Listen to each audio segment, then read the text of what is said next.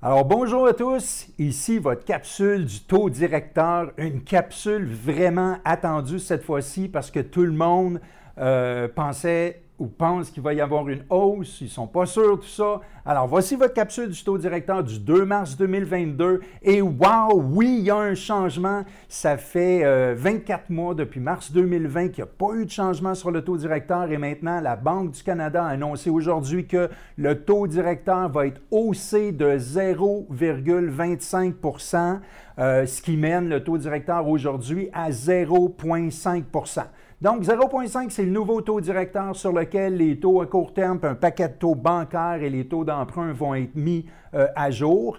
Euh, et puis, ça veut dire que le taux d'escompte sur le, taux du jour, le taux d'escompte est à 0,75% et le taux de rémunération des dépôts à 0,5% Maintenant, pourquoi la hausse? Bien, premièrement, on le sait que la Banque du Canada veut contrôler l'inflation, bien sûr. L'inflation aujourd'hui mesurée par l'IPC est de 5,1% pourquoi tout ça? Il y a une belle croissance économique actuellement, puis la Banque considère que les capacités excédentaires euh, se sont résorbées, euh, l'importation, les exportations se sont aussi redressées, fait que et l'activité sur le marché immobilier est assez élevée, donc ça portait, on s'en entendait de toute façon, ça portait une hausse.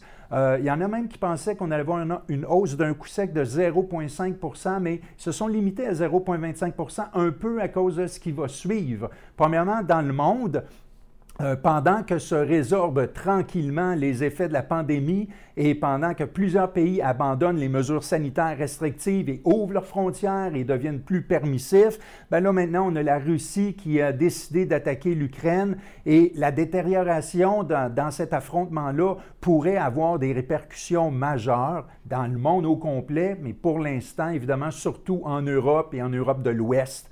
Euh, vraiment, je propose qu'on remette la distanciation sociale en place pour la Russie et l'Ukraine, peut-être un 2 km cette fois-ci autour des frontières. Euh, mais mettons, trêve de plaisanterie. Je ne voudrais pas dans cette capsule remancher toute l'information qui circule présentement au sujet du conflit. Cependant, au niveau économique, ça pourrait entraîner une inflation importante et un impact sur le prix de pétrole, sur le gaz naturel, ce qui veut dire par conséquent un paquet de produits agricoles qui découlent du gaz naturel et aussi sur les semi-conducteurs avec lesquels on a tellement de problèmes d'approvisionnement. Heureusement, l'économie canadienne est peu tributaire d'échanges commerciaux avec la Russie et l'Ukraine. C'est seulement un petit pourcentage. Euh, donc, on va être beaucoup moins impacté que certains autres pays occidentaux et définitivement les pays de l'Europe de l'Ouest. Euh, le grand défi présentement pour les banques centrales est de trouver un équilibre entre euh, l'effet inflationniste de la hausse des prix des matières premières et aussi une, reprise économique qui est ratée maintenant à cause du fameux conflit russe qui est là puis qui crée de l'incertitude. L'objectif de la politique monétaire des banques centrales ainsi que la Banque du Canada, c'est le contrôle de l'inflation.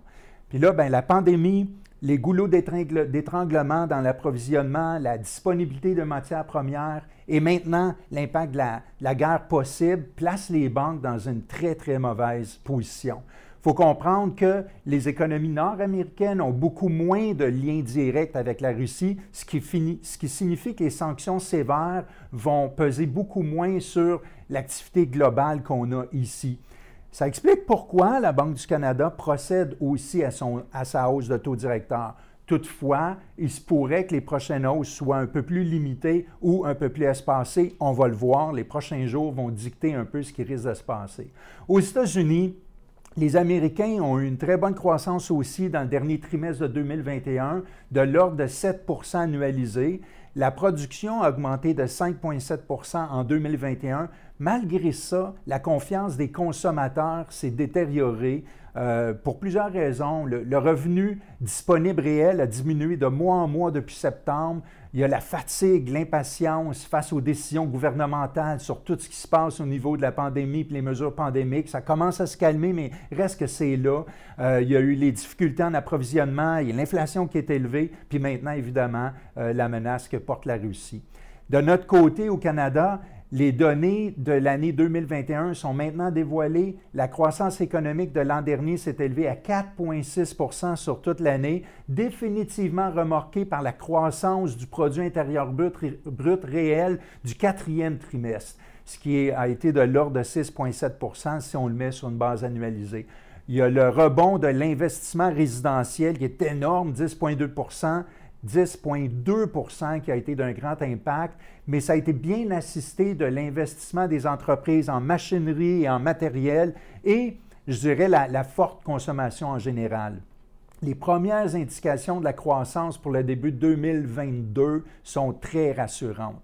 Et puis les plus importantes hausses sont prévues du côté des mines, de l'extraction du pétrole et du gaz, euh, du commerce de détail, de l'hébergement, de la restauration. Évidemment, l'inflation poursuit son ascension, puis on peut le voir facilement à la pompe puis dans les épiceries. Le contexte d'incertitude actuelle amène quand même les gens à réévaluer leurs risques, puis en général, ça va favoriser les valeurs refuges telles que les obligations, puis certaines devises comme le dollar américain. Le déplacement d'actifs vers les obligations, ça crée une pression à la hausse sur les prix obligataires, ce qui fait chuter le taux des obligations. Puis on l'a vu dans les derniers jours. Mais ça ne veut pas dire que tout ceci va freiner ou arrêter l'inflation. Et la Banque du Canada ne va, pas arrêter l'objectif de ces hausses de taux non plus. C'est juste que ça va peut-être moduler la façon qu'ils vont le faire. C'est sûr que la banque va utiliser tous les outils disponibles pour pouvoir contrôler cette inflation-là. Du côté de l'immobilier, ce qui va retenir l'attention de tous dans les prochains jours et certainement les prochaines semaines est définitivement l'évolution des taux. Euh, en absence du conflit qui existe présentement, il était très clair que l'économie était axée sur une période de hausse de taux entraînée par la reprise économique et l'inflation qui est gérée par les politiques monétaires des banques centrales. Évidemment, le conflit russe-Ukraine va certainement influencer la donne, puis la détérioration de la situation va amener l'ensemble des banques à réviser leur politique et la normalisation du risque. Euh, une chose est certaine, euh, on vient de subir une première hausse, elle est là. Euh, en octobre 2018 et les dix années avant, entre 2008 et 2018, le taux directeur le plus élevé sur cette période de 10 ans-là était de 1,75. Euh, et en mars 2020, à l'intérieur de 24 jours, on est passé de 1,75 à 0,25% Fait que les emprunteurs immobiliers ont pris goût à ces taux très bas et ces taux très alléchants, mais tôt ou tard, on savait tous qu'il y aurait un ajustement, puis euh, c'est maintenant. Euh, en général, c'est bien connu qu'il y a un manque à combler au niveau de la construction de logements. La mise en chantier des maisons est complètement anémique. Euh, il y a un besoin de densification criant dans les villes, mais les contraintes réglementaires sont importantes. Probablement que les gouvernements vont, et les municipalités vont devoir reviser un petit peu euh, toutes les, règles et les choses qui enfargent la, création d'immobilier et la construction. Euh, puis de son côté, la SCHL a annoncé, annoncé son nouveau programme de l'APH Select qui, selon elle, pourrait répondre à 30-40 des demandes faites auprès de l'assureur. Et le programme commence très bientôt, le 7 mars. On est passé d'une euh, d'une SCHL l'an dernier qui, avait, qui, qui, prenait beaucoup, beaucoup de temps pour traiter les dossiers. Il y avait comme un surcroît de dossiers. On avait des dossiers qui ont pris deux mois et demi, trois mois, trois mois et demi à se traiter. Et on est passé maintenant à une période où est-ce que la, SCHL est moins occupée, traite les dossiers dans des temps records. Maintenant, on va voir ce qui se passe avec le programme en PH Select qui commence la semaine prochaine. Ils vont commencer à traiter les dossiers à partir du 10 mars. Euh, évidemment, il va y avoir beaucoup de, de, dossiers qui vont rentrer en même temps. On va voir comment les délais vont aller. Vous pouvez m'appeler pour plus de détails sur le programme en PH Select ou toute question sur le financement. Ça va me faire plaisir de travailler avec vous. Euh, et pour tous ceux qui s'intéressent, euh, les références sur cette capsule proviennent des études économiques de Desjardins dans la section prévision des taux de détail. Il y a aussi toutes les annonces et communiqués de la Banque du Canada comme telle et le mensuel hebdomadaire et le mensuel économique de la Banque nationale du Canada dans la section des marchés financiers. Alors, ici Christian Pomerleau, je suis courtier hypothécaire commercial pour PMML. Je suis spécialisé en financement multilogement et commercial. Je peux être joint au christian.pomerleau à commercial pmml.ca. À très bientôt et amusez-vous.